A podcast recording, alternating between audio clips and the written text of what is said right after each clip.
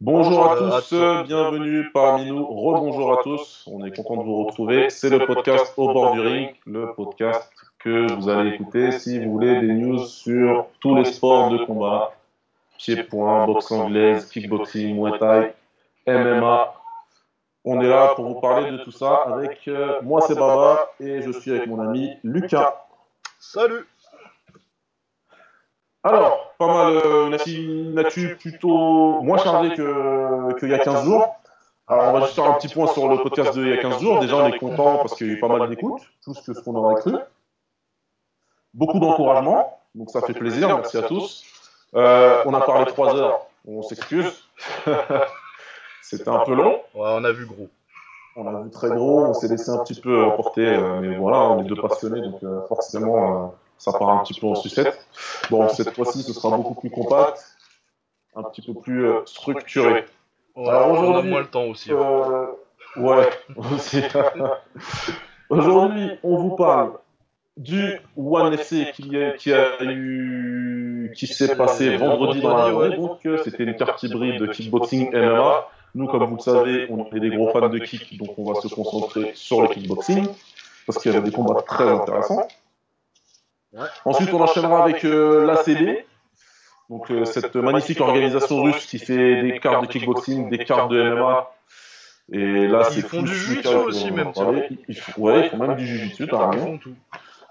Donc là, c'est Lucas qui vous fera un petit point sur ce qui s'est passé parce qu'il faut vraiment que Lucas vous convertisse à regarder régulièrement ces cartes parce qu'elles sont toujours bien. Ah, le kick russe, euh, c'est, euh, il y a un niveau, il y, a un niveau de ouf là-bas. c'est magnifique, ça, ça toujours, il y a toujours une livraison de beaux combats avec ça. Euh, ensuite, on enchaîne un peu sur un petit point sur l'UFC parce qu'il faut qu'on vous parle de ce qui s'était passé la semaine dernière entre Dustin Poirier et Justin Gagey. La guerre. Une petite guerre un bon petit, bonne petite bagarre de saloon. Et ce qui s'est passé aussi hier, parce qu'il y a aussi une carte qui était plutôt pas mal, euh, avec deux combats intéressants entre Frankie Edgar et Cup Swanson, et aussi entre Edson Barboza et euh, Kevin Lee. Kevin Lee, notre ami Kevin Lee à la grande bouche. Donc, euh, et après ça, on terminera par un petit point anglais, parce qu'il y a eu beaucoup de combats hier, des combats intéressants en plus pour la plupart. Et on va parler un tout petit peu de Tony Yoka, euh, a.k.a. le le vigile crusher, ce que les gens l'appellent comme ça. Ouais, ils abusent un peu. Vous abusez un peu et on va vous expliquer pourquoi. On va vous expliquer, ouais. Voilà. Eh ben écoutez, c'est parti pour Au bord du ring numéro 2. Et on commence avec le One FC. Alors, le One FC, qu'est-ce que c'est? C'est? Une organisation asiatique qui est propriété d'un Thaïlandais qui s'appelle Chatri Sitiotong. Euh, Sitiotong, c'est un camp légendaire en Thaïlande. Hein avec qui a eu des combattants légendaires, je pense à Yudesha entre autres, et euh, pas mal d'autres. Euh, du coup, ce gentil monsieur, euh, un tout petit peu arrogant, pour ceux qui connaissent, se targue d'être le propriétaire de la plus grosse organisation de combat en Asie. Pour l'instant, il dit Asie, hein, pas encore le monde. Non, il, a, il, en est pas, il en est pas encore là quand même. Il y a encore des, il y a encore des réalités qui, ouais qui, sont, qui sont un peu trop indéniables pour pouvoir se le dire, mais oui, bon.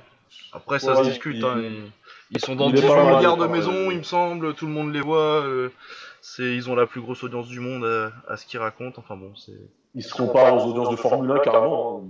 Ouais, bah oui, un petit sport euh, de niche. un petit, un, tout, un tout petit. Donc en tout cas, bon, ceci dit, nous, en tant que fans de combat, en réalité, on se fout un petit peu de la politique. Ce qui nous intéresse, c'est ce qu'il y a dans les programmes, les cartes. Et celle-ci, c'était leur première carte en kickboxing, parce qu'à la base, c'est des spécialistes du MMA. Ils, proposent, ils proposaient que des cartes de MMA, un petit peu comme l'UFC, sur le même standard. Hein. Ils avaient leurs champions, etc. Ils ont leurs champions, etc. Ils avaient des règles couilles d'ailleurs à l'époque. Ils avaient des belles règles, ouais. Maintenant, Ils, ont, ils ont commencé à faire un peu des conneries. Ils ont enlevé les, les penalties, les stomps, et puis les. Mais t'as même plus le droit de mettre des souplexes maintenant, je crois. Ouais, je sais plus. Ouais, Suplex, il y a eu une petite galère il y a un mois, je crois. Ouais, ouais, ça, 2-3 semaines, un truc. Euh, un souplex et le gars il est disqualifié, j'ai rien compris. Ouais, c'est un peu bizarre. Donc, ils ont la règle à eux un petit peu. Donc, les cartes du MMA, je me suis jamais vraiment intéressé. Quand il y avait un gros combat, comme on me disait qu'il y avait un gros combat, je le regardais. Mais sinon, euh, m'intéresse pas plus que ça. Par contre, en kickboxing, les mecs, ils ont pas été euh, de main morte parce qu'ils ont signé des grosses têtes d'affiche pour leur première carte. Et ils ont signé carrément la plus grosse tête d'affiche kickboxing en fait. Bah ouais, Giorgio, hein, Giorgio Petrosian. Euh, on peut dire. Giorgio Petrosian. Donc euh, pour ceux qui ne connaissent pas, Giorgio, c'est il y a un dossier euh, clairement légitime pour que ce soit le, plus grand combattant de, de K1, hein, de K1 Rules, de kickboxing de l'histoire. Ah bah moi de toute façon, et de toute façon, y a, y a on peut faire un argument pour dire que c'est le, le meilleur de tous les temps, et puis de toute façon c'est top 3 et ça se discute pas quoi facilement, très facilement. Monsieur Petrosian, c'est un combattant qui a battu tout le monde dans sa catégorie, donc en moins de 70 kg. Il a littéralement battu tout le monde, euh, exception faite de Boitrao avec qui il a fait un match nul. Mais il a fait un match nul, il avait 20 ans. Donc euh, bon, voilà, c'est un combattant magnifique, tout simplement. C'est un combattant magnifique qui possède toutes les armes de kickboxing, mais en plus qui a un style totalement à lui, qui est fait euh, d'esquive et de remise ultra rapide. Un coup d'œil exceptionnel, et qui fait qu'il est toujours au-dessus de ses adversaires. C'est un combattant qui est tellement brillant techniquement qu'il a toujours fait ce qu'il fallait pour battre ses adversaires sans être agressif, sans euh, tomber dans la bagarre. Mais on a eu le droit à quelque chose de bien.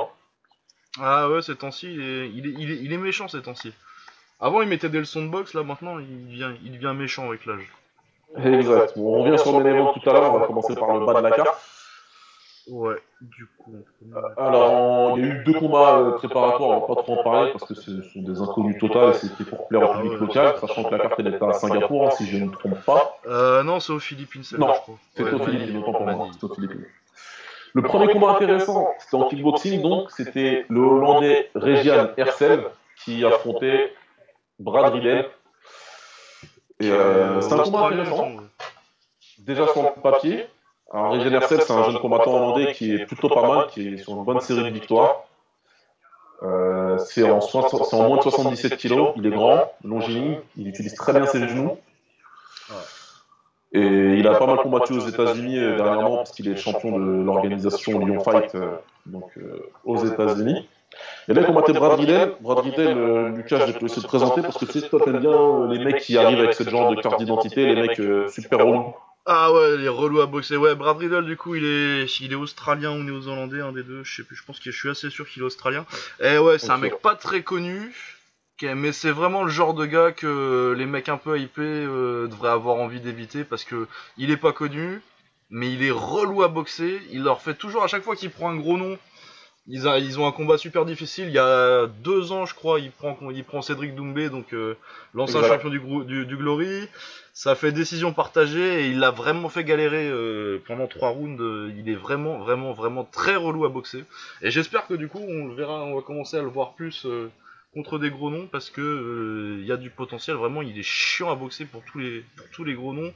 Tu sais que si tu le prends, personne ne le connaisse, tu vas, tu vas pas gagner beaucoup de hype à le battre et tu vas pas tu, vas pas vraiment augmenter ton stock en le battant alors parce qu'il va être chiant à te boxer et tu vas pas tu vas pas faire un grand combat contre lui. Il est vraiment super chiant à boxer. Exactement. C'est une vraie galère et du coup euh, Hersel il s'en est rendu compte hein, parce que euh, donc Régian Hersel est déclaré vainqueur à la décision. alors euh, il y a deux lectures si vous voulez c'est que pour moi clairement après tu diras Lucas ce que t'en penses. ouais, ouais. moi pour moi Brad On, pourrait, on pourrait même lui donner un match nul sur ce combat parce que euh, c'est des combats en 3 rounds, hein, 3 rounds de 3 minutes de kickboxing. Euh, le vainqueur du round, eh ben, c'est simple, on lui donne 10 points. Celui qu'on estime qui perd le round, il prend 9 points. Si jamais c'est compté, il a 8 points. Si c'est compté deux fois, il a 7 points, etc.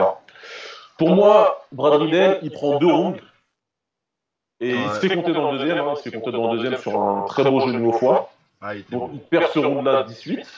Sachant que c'était un round qui gagnait déjà à la base Donc, euh, normalement, tu peux, tu peux peut-être même le mettre 10-9 euh, pour euh, Hersel, du coup, qui gagne le round parce qu'il a le knockdown, mais pas 18 vu que. Vu que Riddle gagnait le round autrement. Mais ouais. Donc à la fin, moi, ma carte c'était 28-28. J'avais deux rounds pour Riddle et en comptant le 18 parce que je pars du principe que les juges allaient donner 18. Donc je vais pas me prendre la tête à faire ma carte à moi. J'aurais donné un 19 mais c'était 18 pour euh, Régent Hersel dans le deuxième round. Ça fait une carte de 28-28. Pour moi, c'était un match nul. Ils ont donné la victoire à Régent Hersel, c'est pas un vol, c'est pas le scandale du siècle. Hein. On peut lui donner la victoire. on peut lui donner. Euh, c'est le premier ou c'est serré? Premier, c'est serré quand même. Le premier, il est serré, moi, je, moi voilà, c'est là, où, c'est là où ça coince. Le premier, il était serré, moi, je le donne à Riddle, d'autres le donnent à Axel. Euh, c'est là où la différence se fait peut-être. En tout cas, Régiane, je pense qu'une fois dans le vestiaire, il s'est dit Ah ouais, c'était pas facile. Ah, c'est pas facile. Ouais, c'est ça. Que, hein. euh, ouais. Ben, c'est ce que je disais avec Riddle, c'est vraiment le gars où tu retournes au vestiaire, après tu fais. Euh, si t'as gagné comme Hercel ou Doumbé l'ont fait, tu dois te dire, t'arrives au vestiaire et tu fais putain, c'est quand même pas passé loin celle-là quoi. Clairement, clairement, franchement, il était, il était pas mal. Il, sa boxe, il, avait pris une bonne approche. Hein. Comme il était plus petit, il cassait la distance, il rentrait Ouais, ouais, ouais, puis en anglais, c'est propre. Hein. Ouais, très très propre, des combinaisons 3-4 coups, il ressortait avec une jambe en kick généralement, il ressortait, il était plus, il était plus là pour être touché. Donc Hercel, il a dû être obligé de, il, a, il était obligé d'enclencher la marche avant dans la deuxième. Et quand il a rendu le combat un petit peu plus compliqué, il a réussi à placer ses genoux, il y en a un qui est passé au foie, donc euh, il a pu faire compter Riddle, et c'est clairement ce qui lui fait gagner le combat. Ah oui, parce que sans, sans, sans, le genou, euh, sans le genou, c'est évident, euh, pour moi, Riddle il prend le deuxième, et euh, à mon avis, il prend le, 3, le troisième. Fini, ouais, donc, mais, ouais, donc, euh, donc ouais, encore, donc Brad Riddle, un très bon combattant qui fait chier les gens, mais il a pas de bol avec les juges. Après, c'est pas, c'est pas non plus un scandale de, de non, mettre Hersel gagnant, mais... Mais vraiment, c'est pas passé loin pour lui. Il a eu chaud et euh, du coup, ouais, pas. C'est un, un bon combat pour euh, Hercel de prendre, un, de prendre un mec dur comme ça, euh, pas très connu. Au niveau de sa progression, ça va être intéressant. Je pense que c'est bien. Ouais, je, pense, que, c'est très bien. Par contre, euh, ouais, y a pas, y a, ça va pas. Brad Riddle, j'aimerais bien le voir contre des contre des gros noms plus, plus régulièrement du coup parce que la dernière fois qu'il a eu un vrai gros combat c'était contre Doumbé il y a 2-3 ans déjà ouais. j'aimerais bien qu'il ait un peu plus d'opportunités comme ça, mais euh, à mon avis, ça va pas se bousculer pour, euh, pour, pour le boxer, lui. Hein. Non, je pense pas, parce que euh, même si sa boxe, elle est belle, ouais. ça, elle, est belle, euh, elle est belle pour les gens qui aiment bien la boxe technique, avec des enchaînements en anglaise, etc. Après, au niveau du public et tout, voilà, lui, s'il peut gagner son combat en se mettant au-dessus techniquement, il le fera. Donc ça plaira peut-être pas forcément au public, et donc les organisateurs, ils disent... ah ouais, c'est ça. Hein. Ils vont préférer un Hercel. Hercel, il met quand même beaucoup de KO. Exactement. Donc euh, forcément, euh, les promoteurs, ils aiment bien euh, les mecs qui mettent des KO et pas les mecs qui gagnent au point, aussi technique soit-il. Donc voilà pour ce combat, c'était pas mal. Ouais, ouais c'était, c'était sympa comme combat, j'ai bien aimé moi. Ouais, ouais, c'était cool. cool. Sachant que je le regardais, j'étais au bureau, donc je regardais sur mon téléphone et j'étais obligé de regarder un petit peu ce qui se passe un petit peu au-dessus de mon épaule au cas où, parce que on sait jamais. Mais là, ça va, j'ai pu le regarder en entier sans problème et il était bien. Non, ouais, c'était pas mal. Alors ensuite, on a eu un combat de Muay Thai, dans la règle du Muay Thai. Donc là, c'était aussi 3 rounds de 3 minutes, mais avec les genoux et les coudes. Et sans coudière, hein, contrairement en France où euh, on peut combattre avec les coudes, mais on nous impose des coudières. Qui glissent tout le temps, les arbitres ils doivent les remonter, c'est génial. C'est la misère. Là, c'était sans coude, c'était un vrai combat de Muay Thai, comme on les aime. Et c'était le retour un petit peu de notre ami brésilien Cosmo Alexandre, qui faisait face à Elliot Compton, qui lui aussi, je crois, nous vient d'Australie. ouais, australien, et puis euh, il est champion du truc de Muay Thai en cage de John Wayne Parr, là. Euh. Exact. C'est ça De combat de Muay Thai avec les petits gants de MMA. Dans ouais, donc euh, du MMA sans le sol, en fait, euh, du coup. Ouais, enfin, avec, euh, avec des rounds de. C'est 5x3, hein. Ouais, c'est du 5 x 3. C'est du 5 x 3 minutes. Donc c'est du c'est c'est de la boxe taille en cage euh, avec des gants de MMA. C'est un concept intéressant. Il y a pas à part quand mais bon, il, il galère un peu euh, ça m'étonnerait que Wenpar il ait trop de sous à mettre euh, pour faire venir des gars et du coup euh, généralement il y a un ou deux bons combats sur ces événements mais euh, c'est surtout du local australien et euh, c'est pas forcément Ouais. C'est plus que c'était l'Australie. Ouais, non, mais de toute façon, il fait des cartes pour le public local. Hein. Ouais, ouais, ouais. c'est- Bon, là-bas, ça fonctionne très très bien là-bas, il fait toujours ça de ronde. Ah ouais, ouais, c'est à son échelle, mais euh, moi je, je crache pas du tout sur l'organisation. C'est- Ouais. euh, Je trouve ça très Ouais, bien c'est qu'il bien. fasse ça, mais c'est clair que c'est pas un niveau euh, hyper international. euh. Ouais. Sauf quand lui il boxe quoi. Oui, bah oui. Là, forcément, il a pris, les- pris pas mal de monde aussi, hein, Ouais. dans sa petite organisation. Donc là, pour le coup, euh, notre ami Elliot euh, Compton, euh, qui est plutôt bon, mais il était face à une galère, parce que Cosmo Alexandre, c'est un Brésilien très expérimenté, qui est dans, dans, dans la boxe depuis Oh, ça fait longtemps qu'il est euh, hein, vers le top facile. du kick. Hein, ouais. Facile, il a, il a vécu en Thaïlande pendant très longtemps, donc euh, il a boxé en Thaïlande pendant très longtemps. Il est très rompu euh, aux joutes du Muay Thai, dans les vraies règles du Muay Thai avec les coudes. C'est un, un amoureux des coudes en plus. Ah, Il est très, bien, hein. pareil, il est grand, il est grand, il est massif. Il est massif, hein, il commence 77 kg, là aussi pareil, c'est en 77 kg, mais euh, Cosmo, tu le mettras en 90 kg, ce serait pareil. Quoi, puisque... Ouais, il est gros. Il est massif. Et là, pour le coup, ben, ça fait victoire par KO au deuxième round. Ouais, c'est au deuxième, hein, mais de toute façon, il n'y a pas photo. Hein. Compton, c'est pas. Athlétiquement, euh, déjà, il a pas le niveau pour, euh, pour, pour, rivaliser avec, euh, avec Cosmo, et puis même techniquement. Ouais, Non, vraiment, il n'y a pas eu photo. Massacre, et c'est genou au foie, pareil. Mais un méchant celui-là. Hein. Genou au foie, celui-là était bien méchant. Ah ouais, il est bien piqué, bien piqué, bien rentré dans le foie. Ah, il s'est couché tout de suite, Elliot, et on savait que c'était mort. Quoi. Ah ouais, non, tu savais, tu, dès qu'il est tombé, tu savais qu'il se relevait pas, qu'il se relevait pas. Il a toujours été assez violent, hein, Cosmo. Sur, ah, Cosmo, ouais, quand il est en forme. Mais puis en plus, euh, ces temps-ci, euh... attends, je vais regarder, euh, parce que, que, il a pas été euh, vraiment sous les feux de la rampe ces temps-ci, mais calmement, il a quand même fait, ces dernières années, il boxe quand même des, des noms assez respectables et il a pas mal de succès. Je sais pas, il bat John Wayne Parro. Il a tombé pas mal de gars là, il me semble. Ouais, là, il a battu. Il a pas boxé non, non, aussi, des trucs comme ça. Je crois qu'il boxait au w, W5, la W5 en Russie. Ah, ouais, tu vois, je, je, me rappelle pas trop, mais euh, si c'est le cas, ben, il est revenu sur le devant de la scène sans faire de bruit, en fait. Ouais, ouais, sans faire de bruit, il fait son petit bonhomme de chemin euh, depuis 2-3 euh, ans. Je, t'en entends pas trop parler, mais. Attends, là, je Bah, moi, j'avais cru comprendre qu'il voulait faire ses débuts en MMA. Ah bah il, a, fait, il a fait quand même une petite carrière, il a fait euh, 8 combats en MMA, en MMA entre 2011 euh, et... Bon il a surtout été actif en 2012 en fait, et puis il est revenu deux fois, une fois en 2014, une fois en 2016 en MMA. Mais il avait perdu son premier combat en MMA quand il était au Bellator là, et, euh, par décision, et ensuite il a, il a gagné ouais, 7, 7 victoires de suite en MMA. Où il a à peu près fait ah tout le monde. Donc euh, c'est un, un combattant solide qui sera toujours solide. Et ouais, là, depuis 2014, euh, il a battu Zaba, euh, Askerov, Chursko, Hersel, il l'a boxé, il l'a battu. Ah oui Ouais, il l'a boxé en 2015 au Legacy Kickboxing, là, quand il faisait du kick, les Américains. D'accord. Ouais, Marco Piquet, Wenpar, Dominguez, il perd contre Pashporin, il bat Sichtman, euh, Matus bon ça c'est pas ouf. Euh, et Compton. Mais il va quand même Sichtman qui est solide en Walter, euh, Wenpar, Marco Piquet c'est un vétéran euh, qui touche quand même. Hercel, ouais non du coup sur les sur les depuis 2000, depuis novembre 2014 il est sur 1, 2, 3, 4, 5, 6, 7, 8, 9, 10, 11, 11 victoires et une défaite. Ah oui, ouais, Et il y a quand même de l'adversaire potable quoi là-dedans. Il n'y a pas de gros tueurs mais Hercel, Piquet, Wenpar et et Sichtman, ça se respecte, quoi. Ah non, mais c'est, ça a toujours été un combattant solide, toujours chiant en boxing aussi, pareil. Donc, euh, de toute façon, lui, en Muay Thai, euh, voilà, en kickboxing, t'as un peu plus de chance. Euh, ouais, t'as un peu de chance de le prendre, mais en, en taille, c'est pas possible. Quoi. Mais en taille, c'est très compliqué, ouais, c'est très, très, très compliqué. Ouais, en tout cas, il a fait le taf, il a bien boxé, donc je pense que bon, on aura peut-être trois une revanche entre Régiane, Hercel et Cosmo bah, Ouais, moi, c'est ce que, c'est ce que je ferais, là. je, pense que c'est quelque chose qui s'impose assez facilement. Ouais, moi, ça, moi, moi je suis pour. Hein. Ça m'intéresse bien ça. ça ah, bien, tout ça. toujours pour. Hein. Toujours pour une bonne bagarre. Ouais. Ouais, donc ouais, très sympa ce qu'il ce propose. Euh, c'est du coup, à voir s'ils la font en taille ou en kick du coup. Ouais, j'imagine que ce sera en taille, parce que il est aussi pas mal. Ouais, Regen ça le dérange pas. Pour un, pour un Hollandais, c'est assez rare ces temps-ci, mais euh, ça le dérange pas d'aller boxer en taille quoi. Lui, ça ne dérangera pas et il a les armes, donc je pense que ouais, ça peut le faire. Je pense que ça peut le faire, ça peut être très sympa. Ça peut le faire. Alors, après ce combat, on en vient à un combat que j'attendais vraiment beaucoup. Ah bah, vraiment, vraiment beaucoup. C'est un combat de Muay Thai en 3 rounds de 3 minutes aussi, qui opposait notre euh, numéro 1, euh, notre combattant français, numéro 1, Fabio Pinca. Ah bah en taille, il n'y a pas débat. Hein.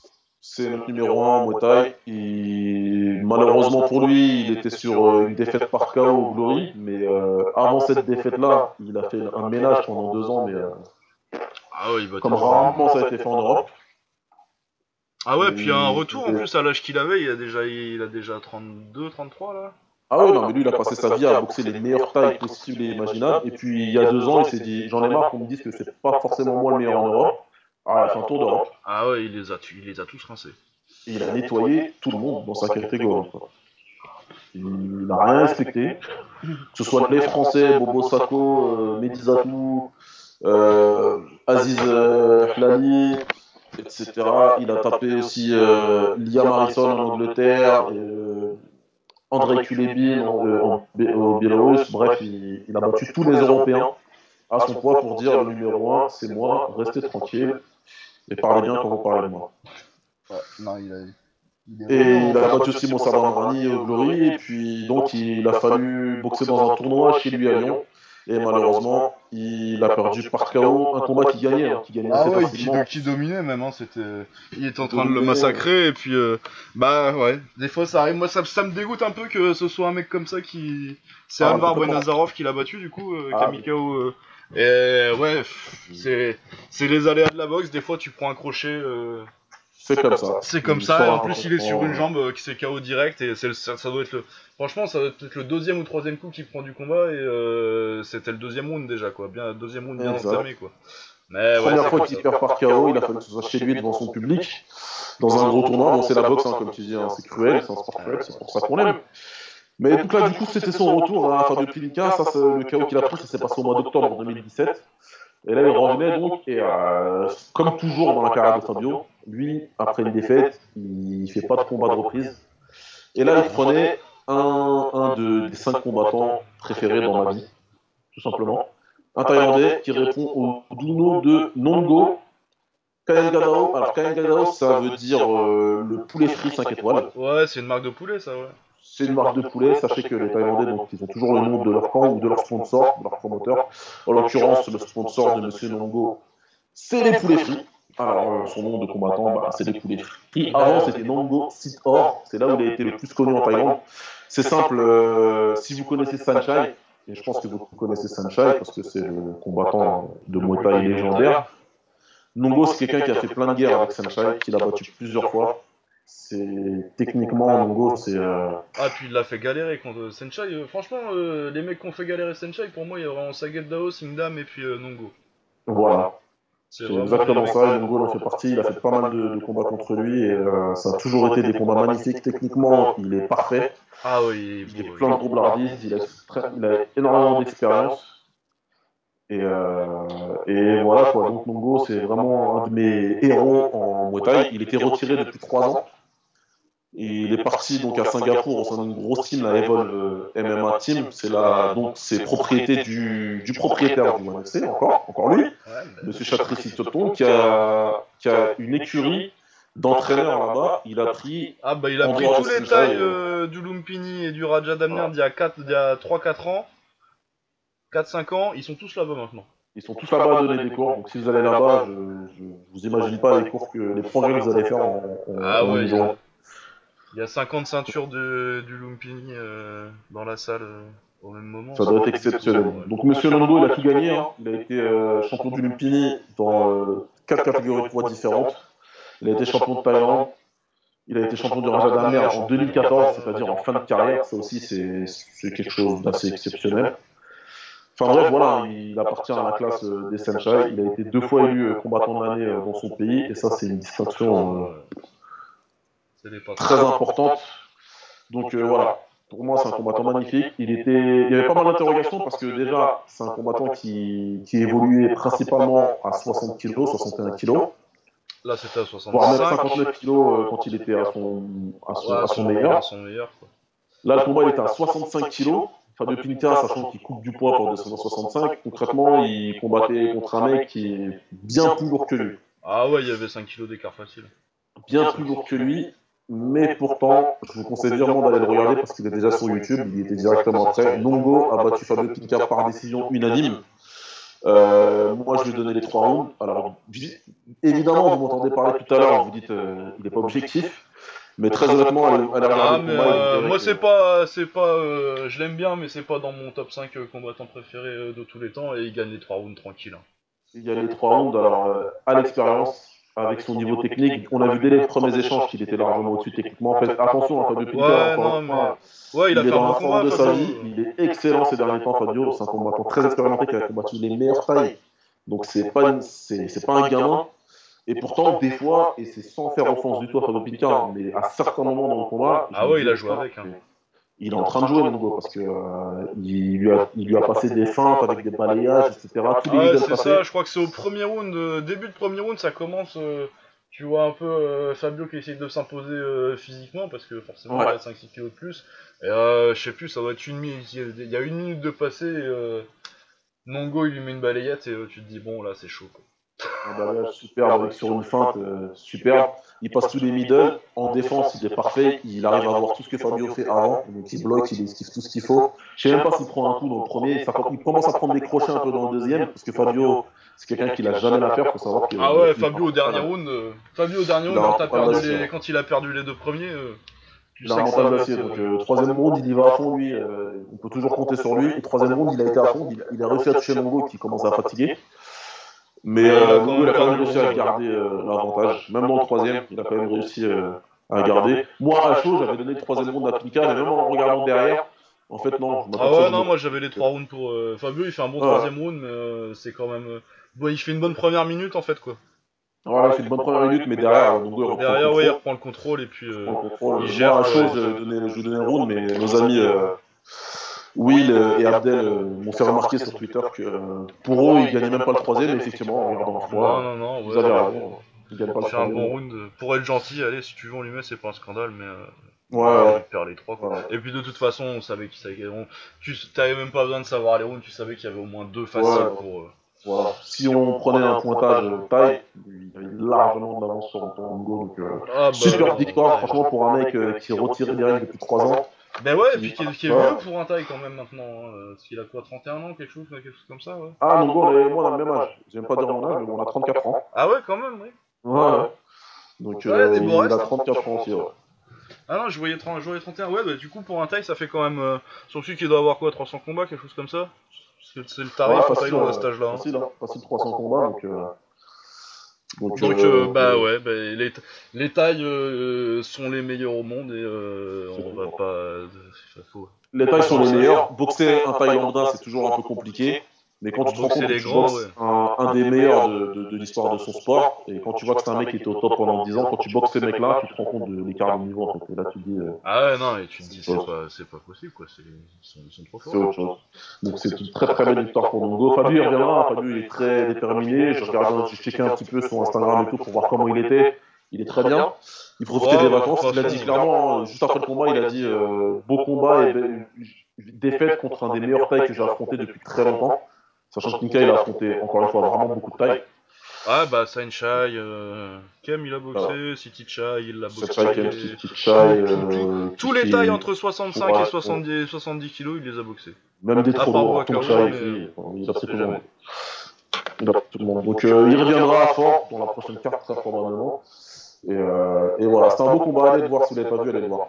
Franchement, euh, ça vaut le coup. Ouais. Si non mais puis Fabio il boxe bientôt là non? Euh, il boxe pas un truc genre Capital Fight ou un truc comme ça euh...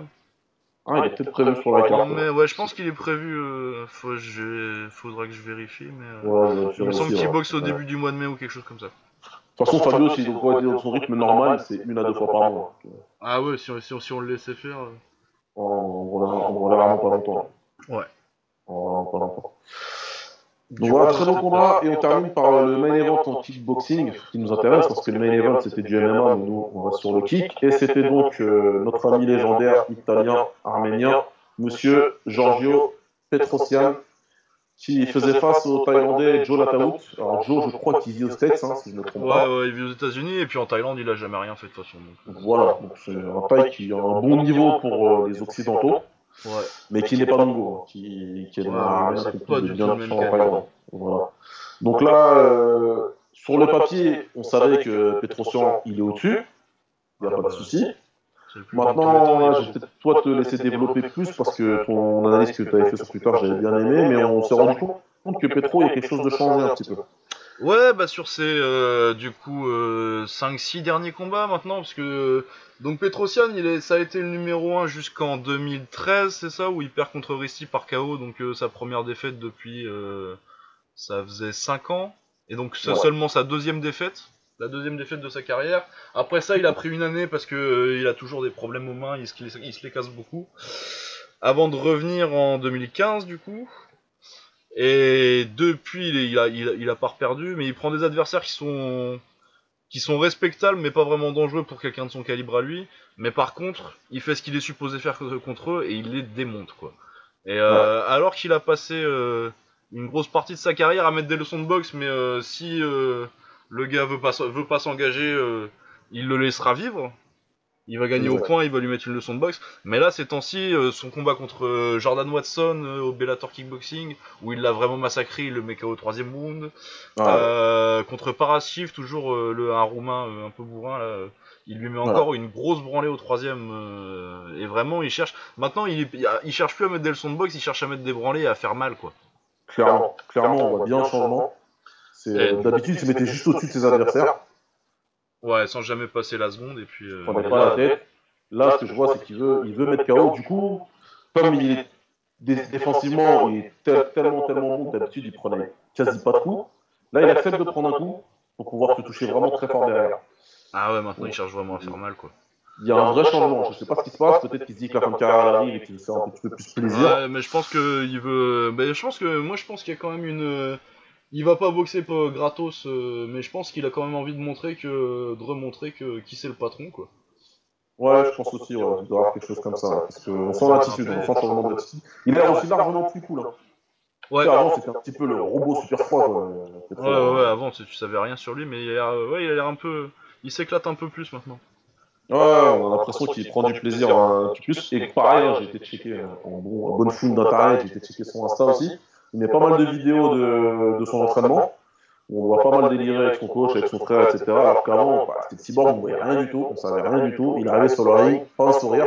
Le mec, quand il a gagné le World Max, c'est la première fois où il a gagné le tournoi du K1 World Max, c'est-à-dire le plus gros tournoi dans sa catégorie de poids qu'il pouvait remporter en battant Andy Sauer en en ridiculisant Albert Cross, entre autres. Oh là là. Et puis il massacre, euh, c'est Yamato, il met la droite qui met le knockdown, euh, le premier knockdown, je crois que c'est le, le, punch le plus beau qui ait jamais touché en kickboxing. Magnifique, à la pointe du menton. Puis le mec qui remporte le truc, il a un tout petit sourire quoi. ouais, c'est cool. Ah ouais, non, mais moi je crois que la première fois que j'ai entendu sa voix, ça devait être genre en 2012, ça faisait 5 ans que je le regardais boxer. ouais. Ouais, clairement. ouais, c'est vrai, t'as totalement raison. Je crois que c'est quand il est arrivé au Glory qu'ils ont fait des petites vidéos de, présentation. Et ah, ah, il parle. Ah, avant ça, c'était le cyborg, quoi, vraiment, ouais. et ouais, du coup, on va parler un petit peu du combat. Euh, il lui a mis une branlée, en gros, belle leçon de boxe, et puis en plus, ouais, il lui fait mal sur les, les, les gauches au corps, là, où il appuie, il appuie vraiment. Le petit genou derrière, à chaque fois aussi, petit genou au foie, euh, vraiment, il lui a mis. Euh, pas de knockdown, mais il domine le combat très, très, très facilement. Quoi. Ouais, c'était bien, c'était pas mal. Ça pas mal, donc allez le voir aussi parce que ce Petrosian-là, déjà le Petrosian d'habitude, euh, nous on kiffe. Ah bah c'est magnifique. Bah, c'est un kiff de plus, hein, donc euh, vraiment il nous a fait plaisir. Il y a plein de choses à voir. C'était un beau combat. C'était un beau combat, c'était un plutôt, c'était un bel event aussi en, en globalité pour conclure. Ouais, c'était un bon début. C'était un bon truc. On est impatient de voir ce qu'ils vont faire comme deuxième carte avec euh, du kickboxing dedans.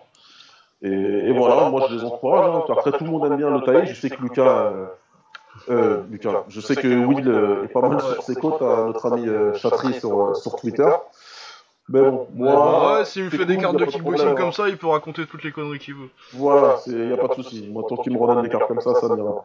ouais, donc ouais, très intéressant de voir la suite de ce qu'ils vont faire avec, avec leurs cartes de kick. Ça, ça va être très intéressant tout ça.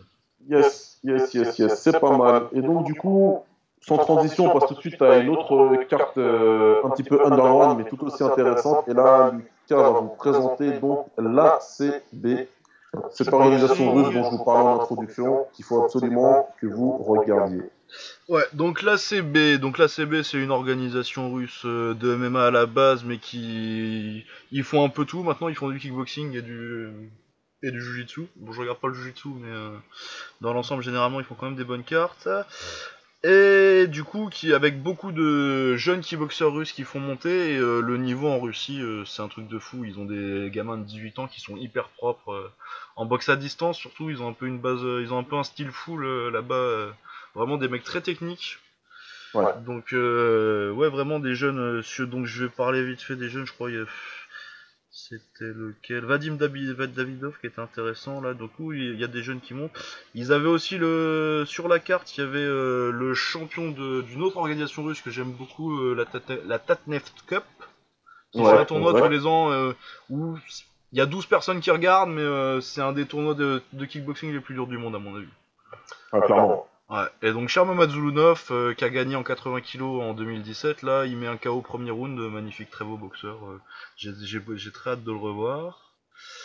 Et puis donc la grosse partie de leur carte avec les mecs connus, on avait en premier combat Alexander Stetsurenko, donc euh, vétéran du Glory, qui était classé top 5 à l'époque. ouais, top 5, hein. ouais qui a quitté l'organisation depuis. Il avait eu une petite période en 2015, je crois, il perd 4 combats de suite, euh, une, petite, petite baisse de régime. Euh.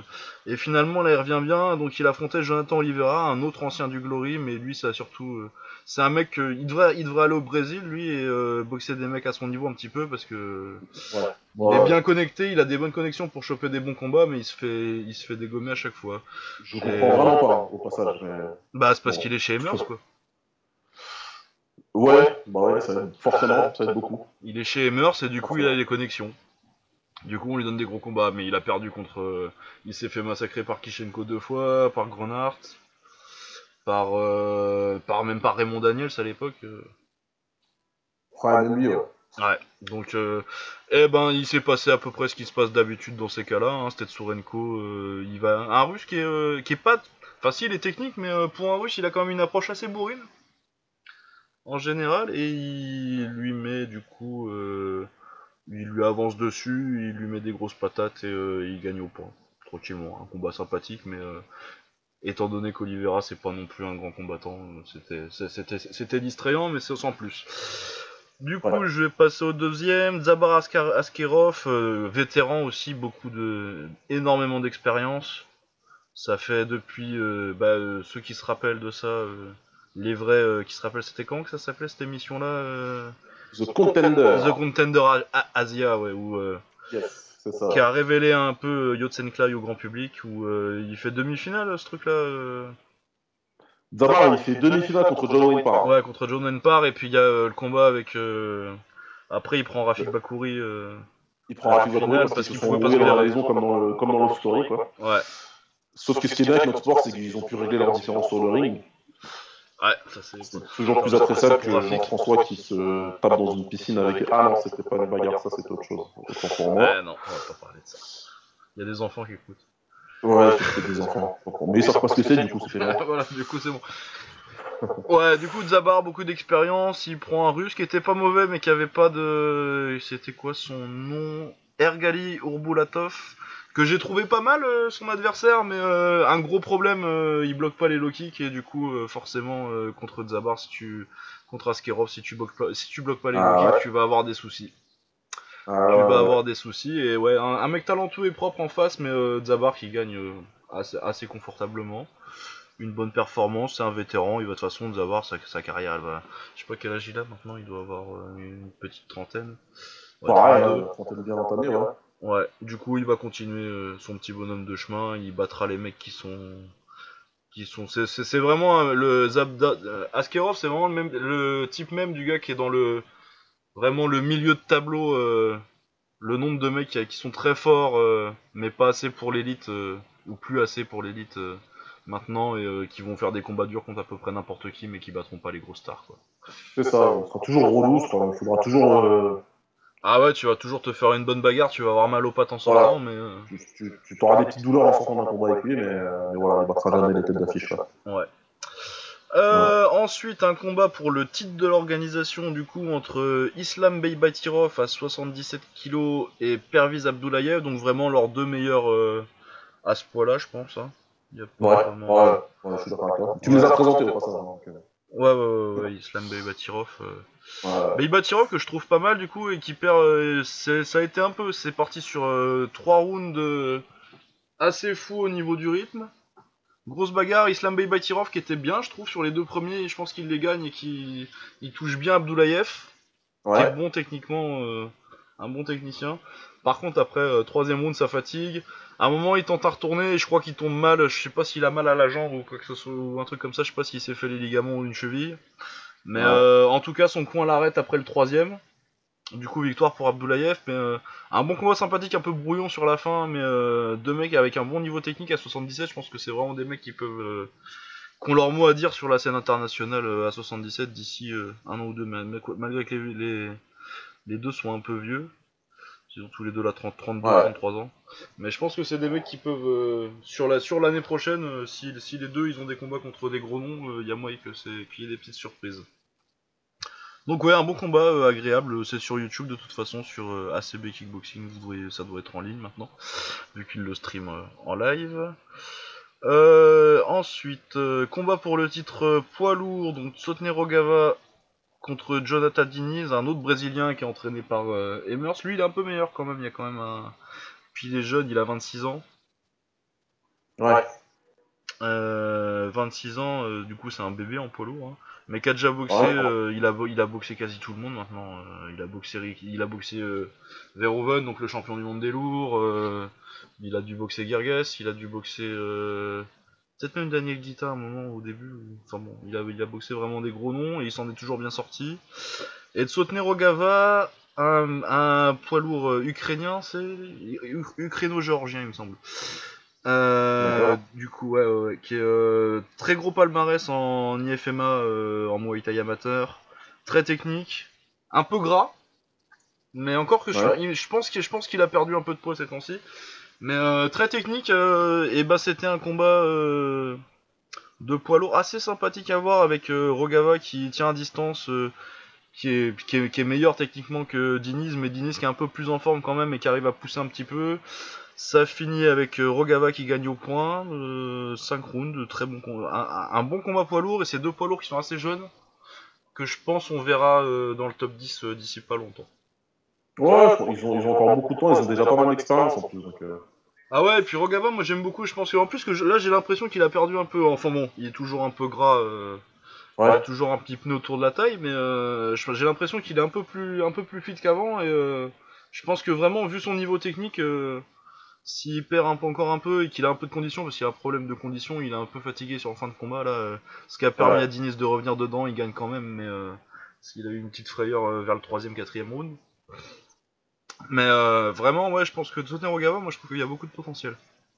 Je sais pas si tu l'as déjà vu souvent. Bien Ouais, ouais, c'est un mec à suivre en poids lourd. S'il peut, s'il se met à courir un peu, à faire des pompes, euh, va falloir se méfier.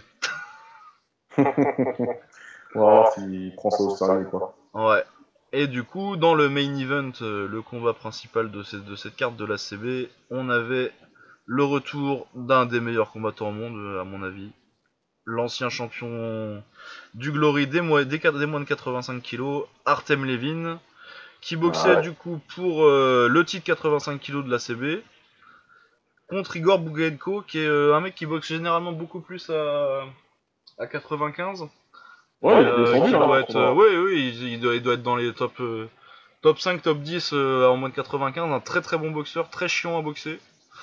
Et euh, du coup, synchrone de Levin s'impose au point parce que c'est bien, mais je l'ai trouvé un peu rouillé. Je sais pas ce que t'en as pensé, moi, toi, mais. Euh, ah, trouvé, euh, écoute, je suis quelqu'un qui normalement ne croit pas trop au ring rust. Hein. La théorie qui veut que quand on n'a pas combattu depuis un certain temps, on a un peu rouillé.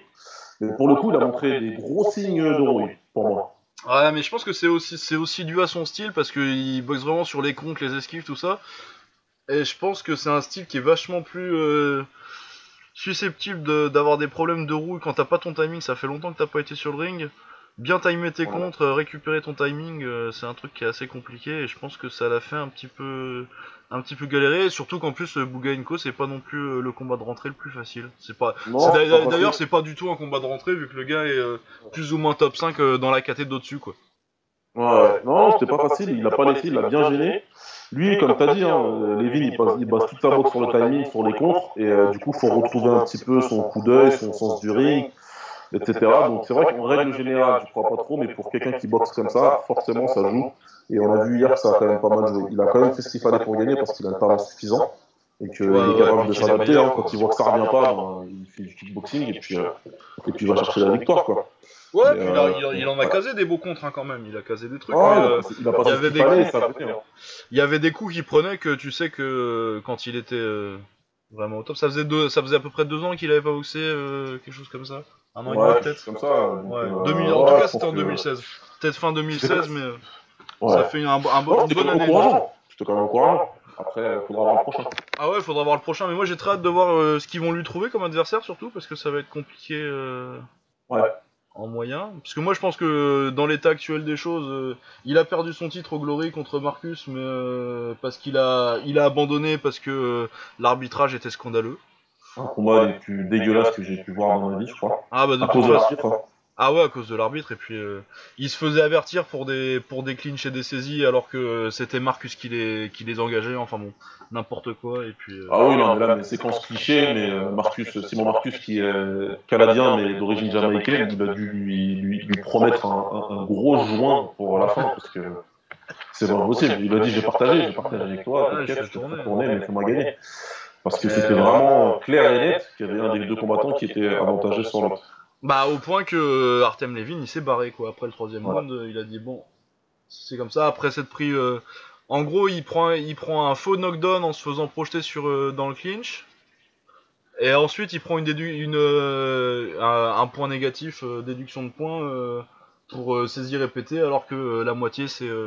Mais de toute façon ils ont fait trois combats et c'est que des combats de merde à chaque fois quand ils se boxent. Ils ont ah pas, pas de style pour faire un beau combat entre eux.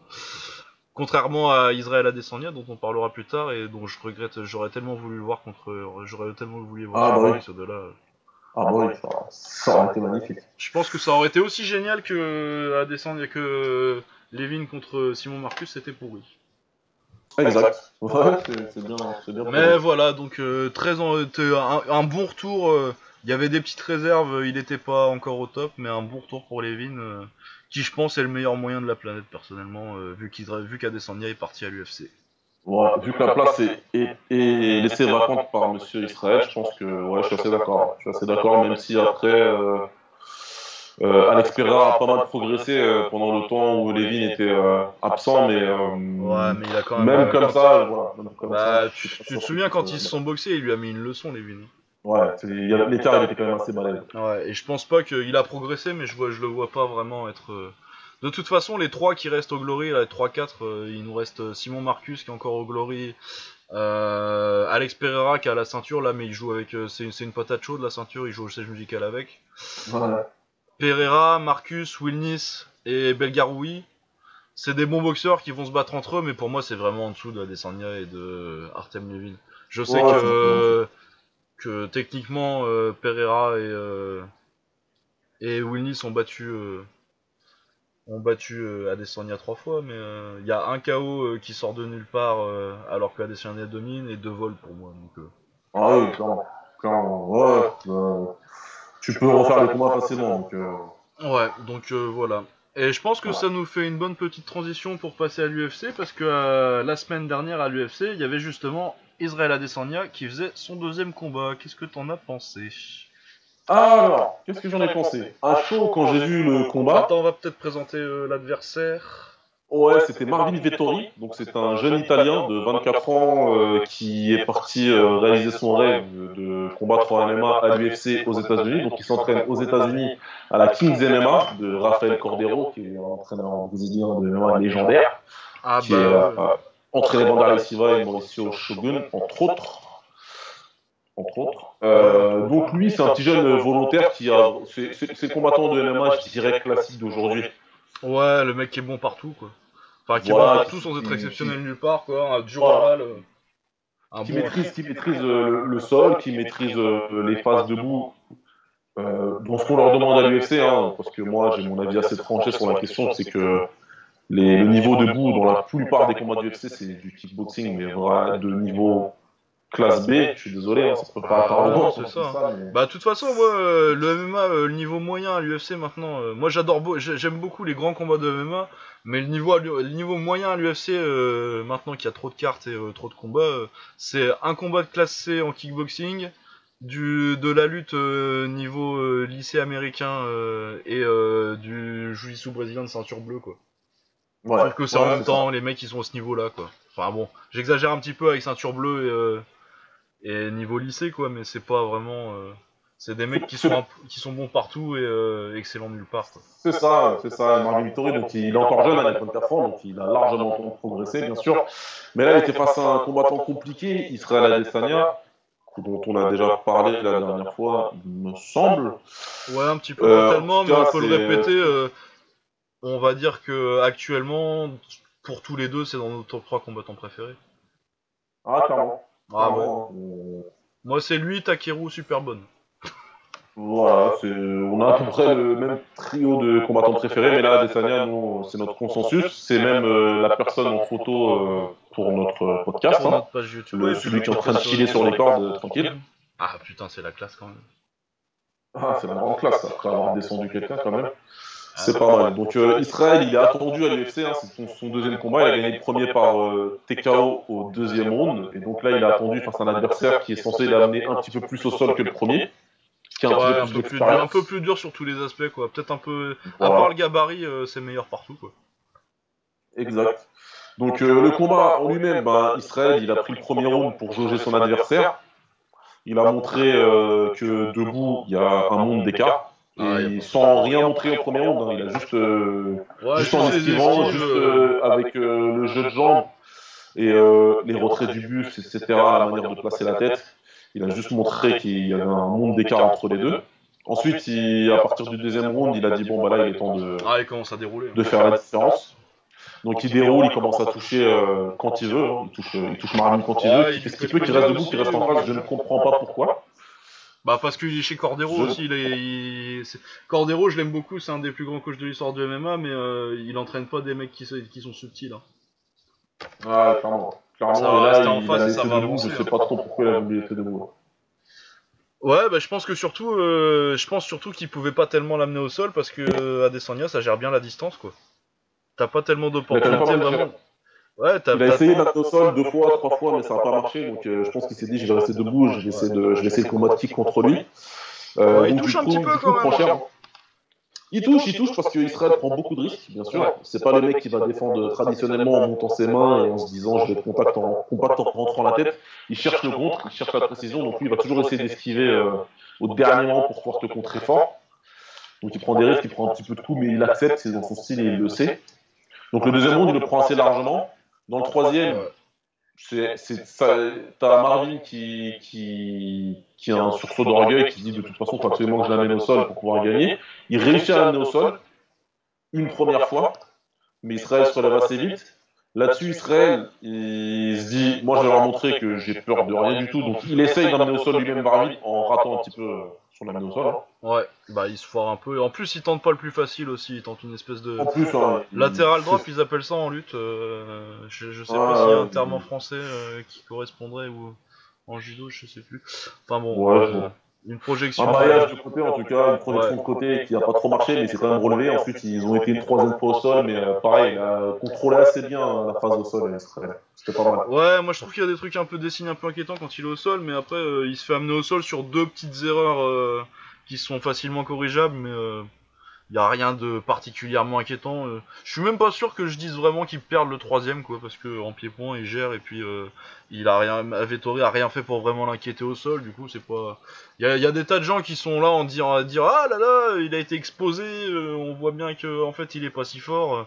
Ça va, c'est son 13 e combat de MMA, il prend un mec qui est bon partout. euh, a fait c'est bosser un petit peu et il gagne, tranquille, il gagne tranquillement de rounds euh, sans aucun problème. Et puis il a une tête en bois aussi en face parce que vu ce qu'il prend au deuxième, euh, ils seraient pas tous restés debout. hein.